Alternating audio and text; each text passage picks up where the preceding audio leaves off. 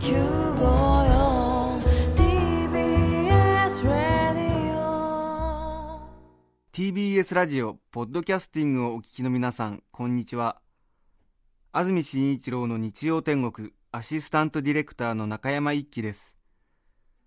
日天のポッドキャスティング今日は100回目です。日曜朝10時からの本放送と合わせてぜひお楽しみください。それでは6月14日放送分安住紳一郎の日曜天国。番組開始から10時27分までの放送をお聞きください。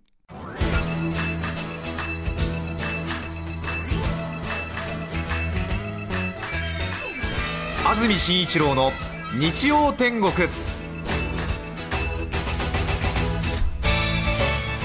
おはようございます。6月14日日曜日朝10時になりました。TBS アナウンサー安住紳一郎です。おはようございます。中澤由美子です。皆さんはどんな日曜日の朝をお迎えでしょうか？さてスタジオのあります赤坂は今のところ晴れています。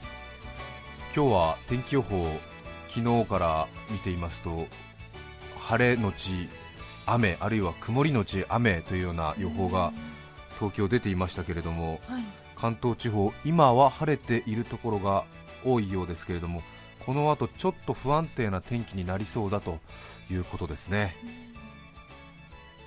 晴れてますけどね。そうですね、ええ。まずまずの天気だなという感じですけれどもえ今は気温が22度で湿度が67%風もほとんどないんですけどね。ええちょっと金曜日あたり天気が良かったですからね、え。ちょっとまた少し肌寒いかなというような感じの天気に戻ったかな？どうですかね皆さんの街の天気は。ムシッとしますかね、でもちょっとそうですね。はい。今日の天気ですが関東地方不安定な一日。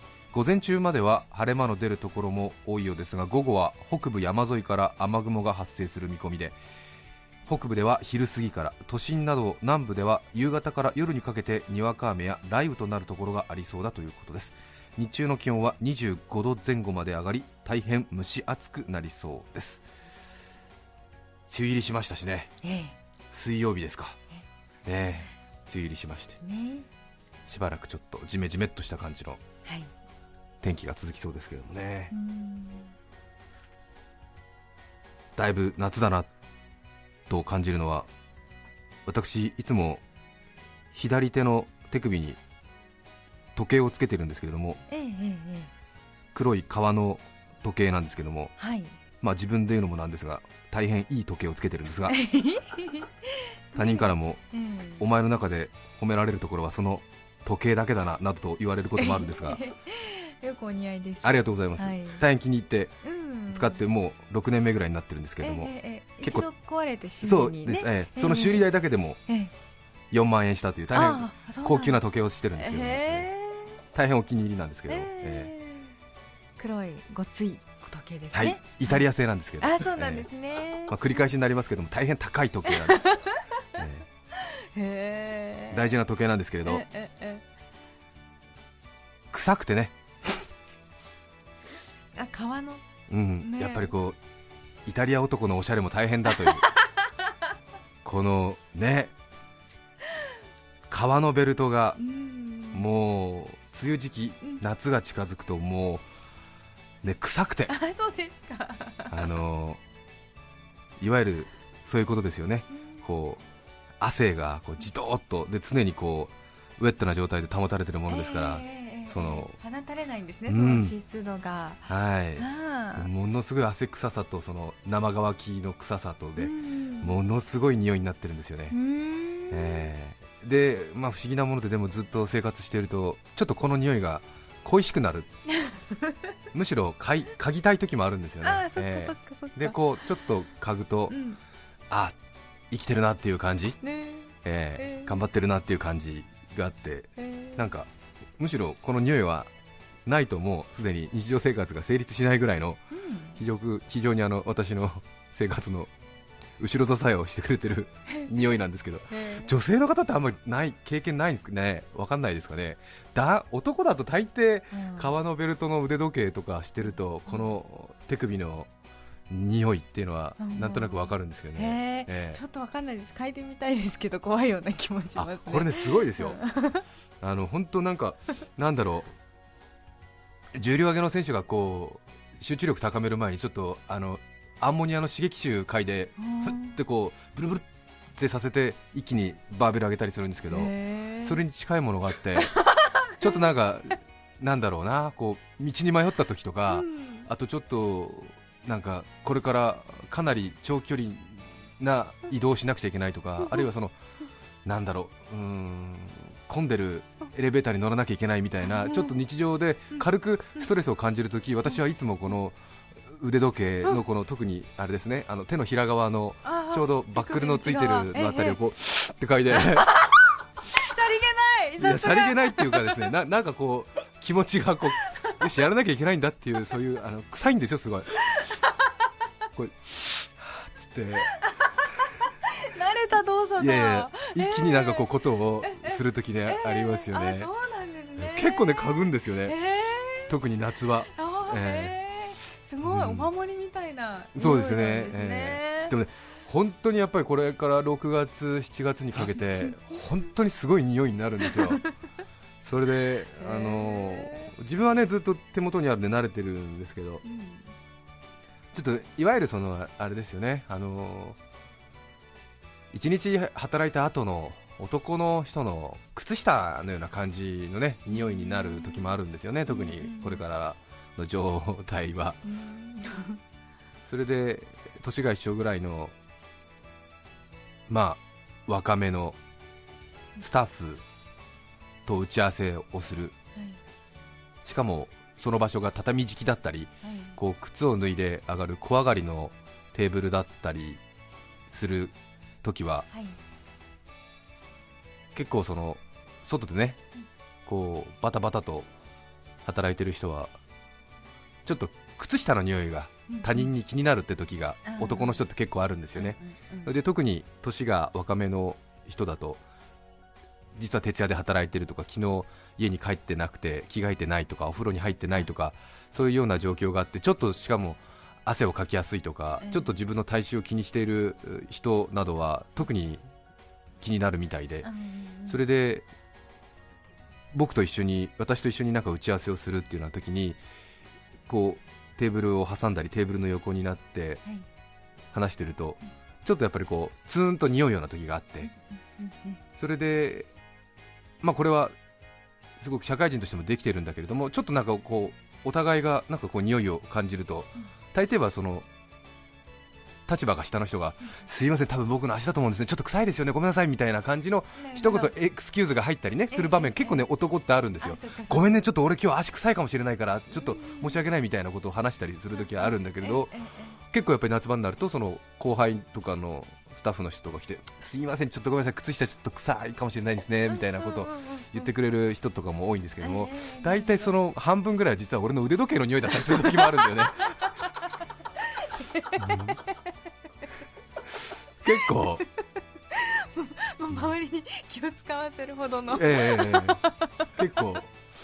なんかそれでまさかね安住の腕時計から出てる匂いだとは気づかないじゃないですか、ええ。しかも一応ねちょっとねこうあの顔を外にさらしながらお給料いただくっていう仕事からまさかそんなに腕時計が臭いとは初対面の ね。後輩は思わないですからね。だからまあでも打ち合わせをするような狭い部屋に入った時にちょっとツーンという刺激臭があってまあ、日曜日の朝からなんですけれども、ツンとするような刺激臭があったら、大抵はその若い男の子とか、すいません、ちょっとなんか僕の靴下ですよね、この匂い、ごめんなさいなんて言ってんだけど、違うんだよ、それ、俺の腕時計なんだよ。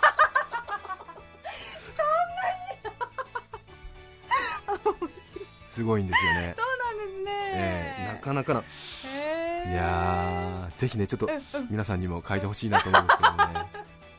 あそうなんですか、うん。別に今あの朝お会いするせいか感じたことはありませんけどね。いつもその腕時計されてても、ええ。ええまあ、一応あの、室内競技の時はうんうんうん。なるべくあの、まあ、手首を拭いてきたりしますんでね。あそうなんええですね、屋外競技になるとこう手首拭く暇なくうんうんうんうん。ダラダラっとやってるんで、うん。えーなかなかなねものがありますよね。へえ。嗅いでみます？そうですね。嗅がない方がねいいと思いますけどあそうでねすか。ちょっとじゃあせっかくですから、え。ええ。まあ時計はね大変いいものなんですよ 本当にかっこいいですね、ねこれなんていうのなんですか？あそれはちょっとあのまあそこまえでそうですか、え じゃあイタリア男の伊達男の時計は、あずっしり重い。かっこいいです特にね。あの、はい。裏側近くのね、うん。えーっと、怖いな、えうん。ーこの辺ですね、えー あ確かに色がちょっと、えー躊躇することなく一気に吸い込んだ方がいいですね、深く？え。いきますよ。せーの。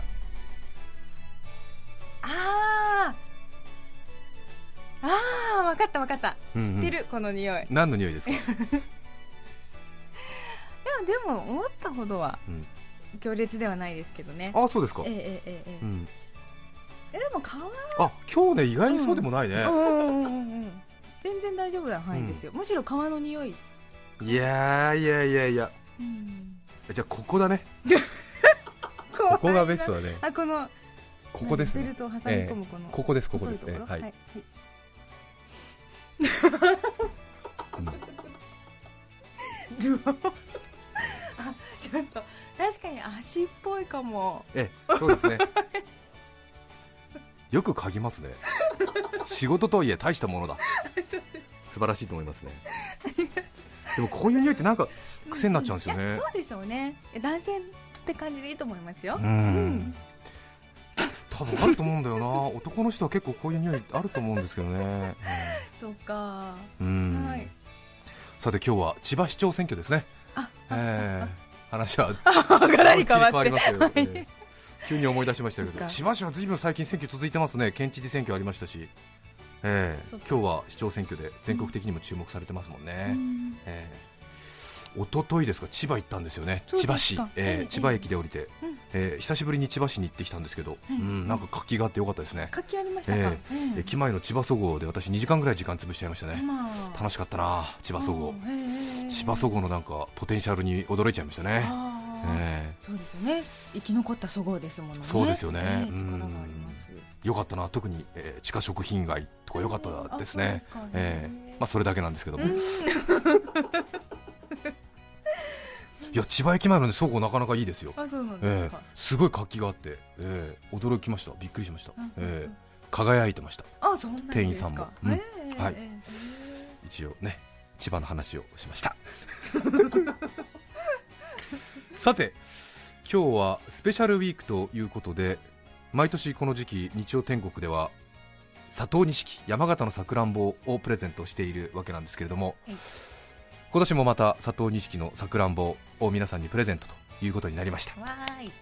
ただですね今回はちょっとまた変わったことをやってみたいなと考えておりまして名付けましてロト2というのをやってみることにいたしました。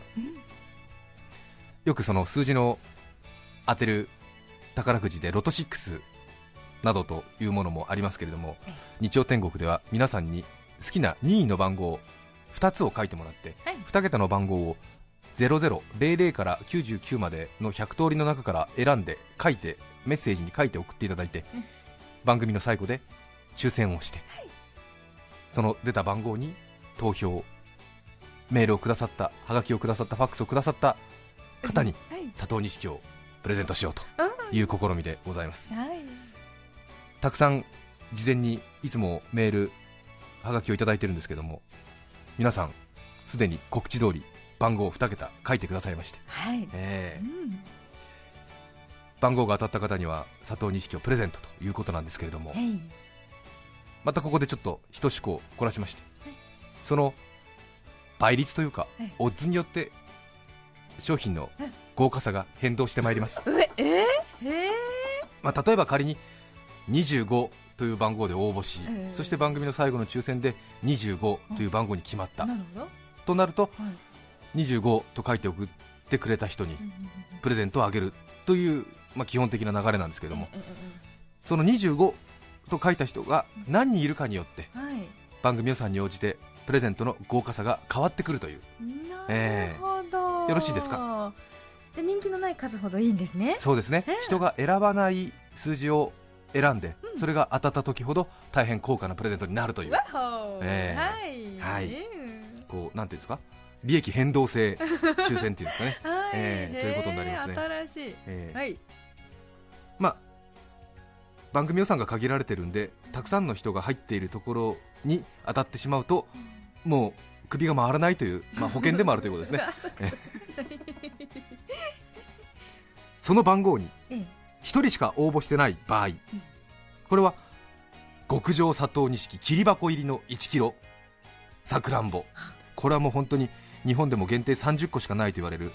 ちょっとその辺のうんそうですね。政令指定都市ぐらいの果物屋さんでは売ってないレベルの。えなそうですね。超高級さくらんぼ。うん。1名の場合ですね。その番号が2名3名いた場合。はい。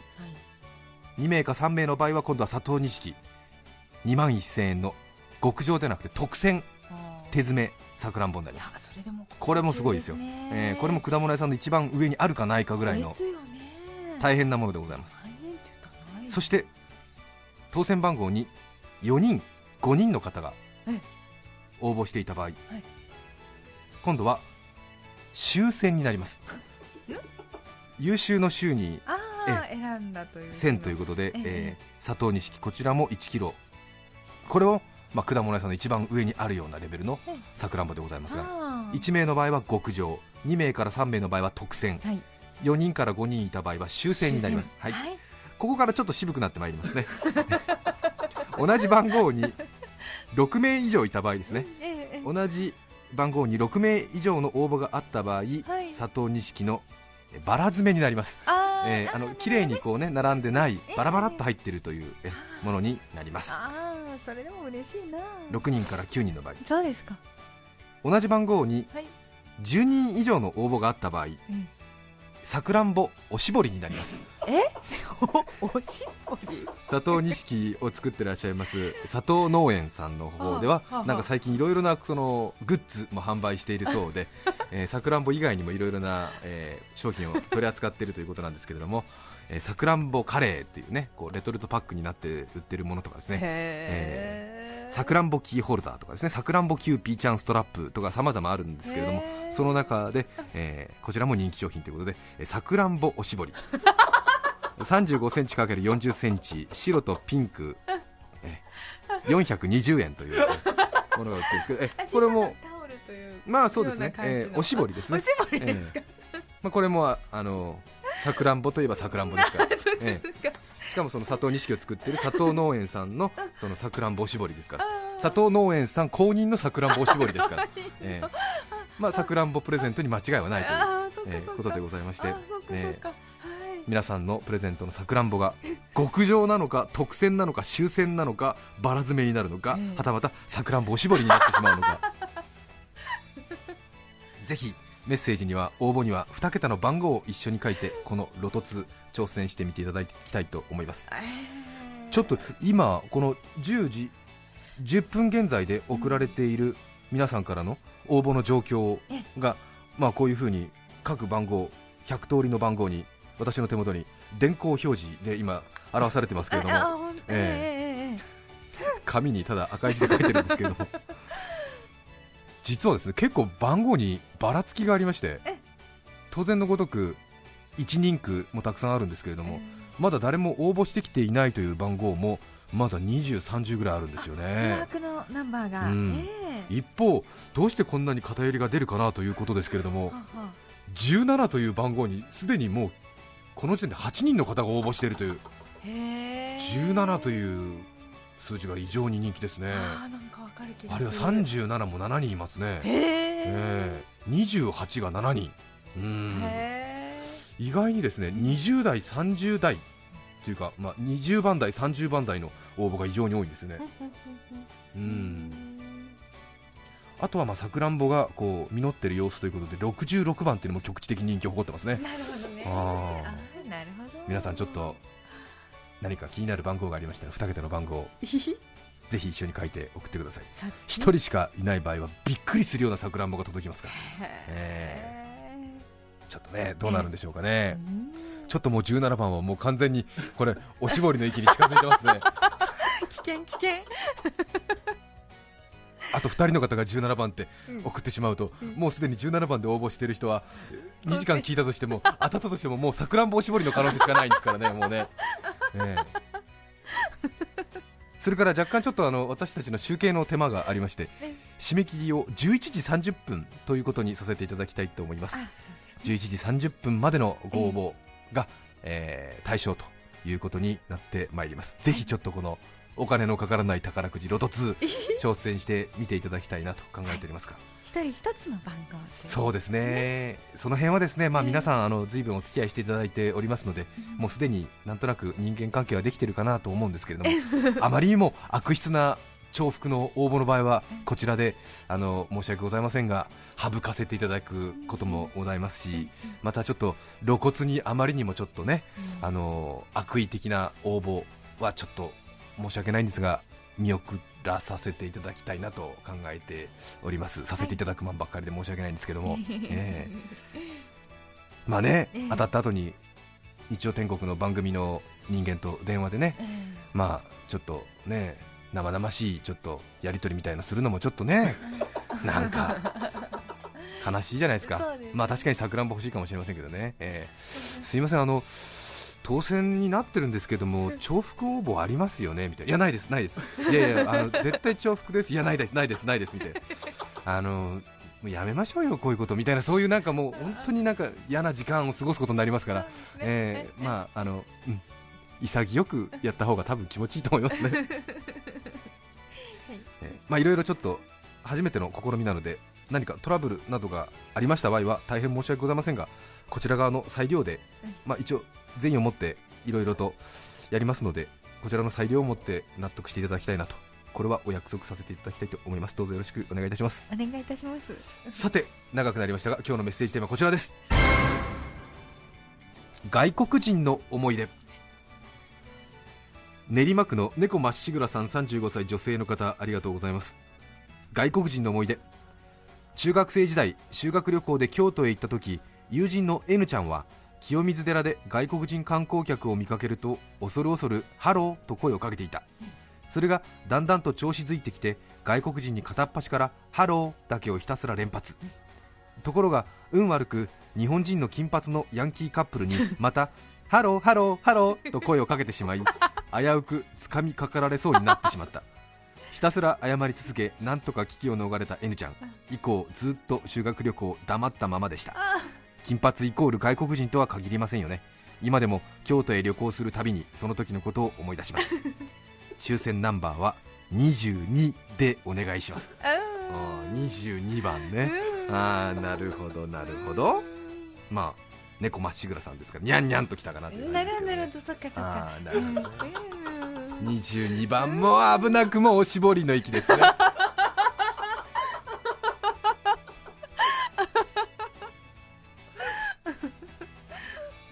22を早めに潰すのもいいでしょう。外国人の思い出ラジオネームドクターヤブーさん40代男性の方。小学生の頃周囲に外国人はおらずテレビで見る外国人はほとんどプロ野球選手でした。あ目につく外国人選手がほとんど左利きだったため子供心に外人はみんな左利きなんだ。日本人とは違うんだ。と思い込んでいました、巨人の星の星ヒューマンのライバルアームストロング・オズマも左打ちでしたし。ところが実は外人も右利きの人が多いと知った時天地がひっくり返るほどショックを受けたのを覚えています。子供って浅はかですね。うー。ん。あ確かに。ーうん。でもなんか日本人より左利きが多いイメージはありますね、そうですよね。実際多いんじゃないですかね、そうどうですかね、うん。左利きね、うんそうですよね。確かにプロ野球の外国人選手が多分一番ねプロレスラーとか馴染みのある外国人だったかもしれませんよね。ね懐かしいな。青梅市の三度の飯より桑西放送部男性の方ありがとうございます。あ失礼しました。えドクターヤブーさんは、えー抽選ナンバー67番。おおあー67番。あなかなかいいいい数字ですね。いい数字ですね、外国人の思い出青梅市よりいただきました三度の飯より桑西放送部さん私の外国人の思い出は自分が高校生の時の ALT のエレン先生当時23歳です。ん。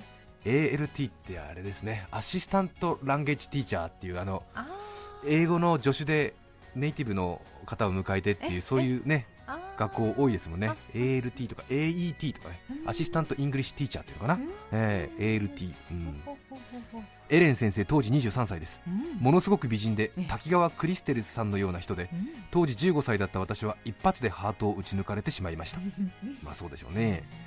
どうにかエレン先生との距離を縮めたいと思った私はエレン先生が来る水曜と木曜は毎朝職員室で待ち伏せをしてとにかく当時の自分ができる英語で話しかけておりました。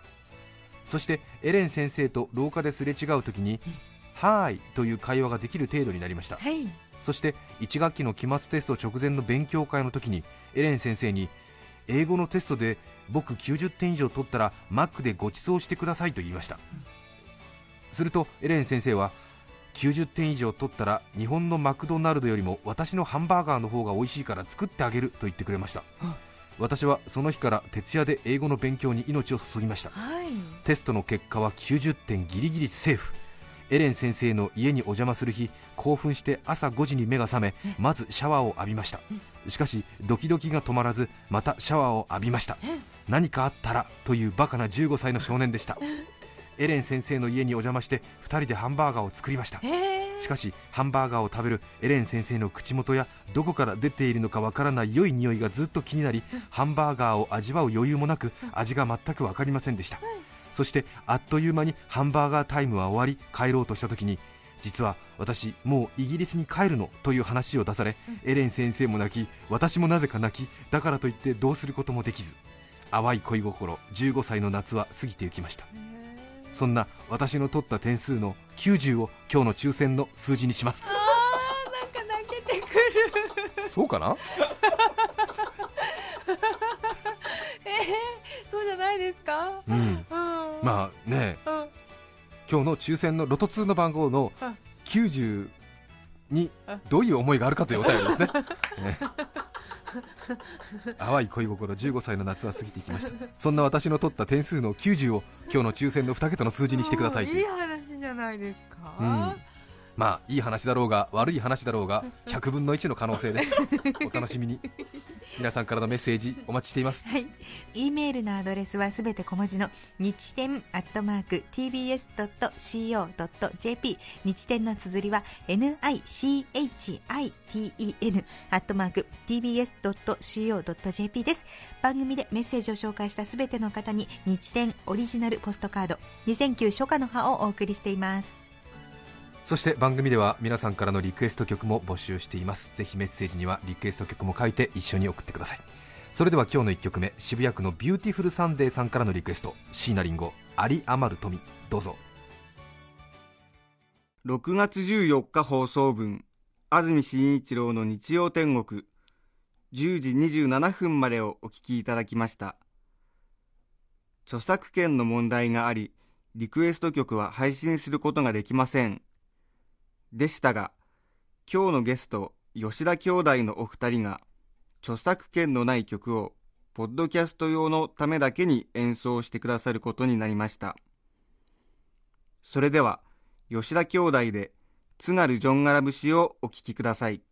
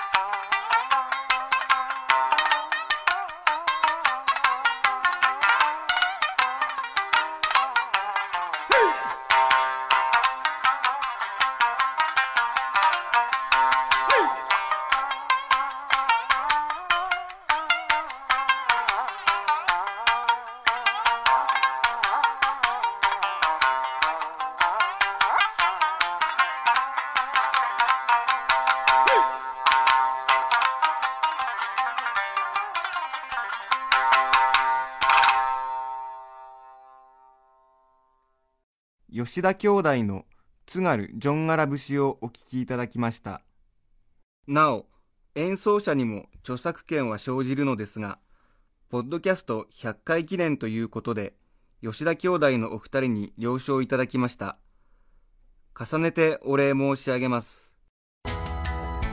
安住紳一郎の「ポッドキャスト天国」ポッドキャストも今日でいよいよ100回目長く聞いているといいこともあるものですね。吉田兄弟の2人に感謝です。ありがとう。感動した。TBS ラジオ954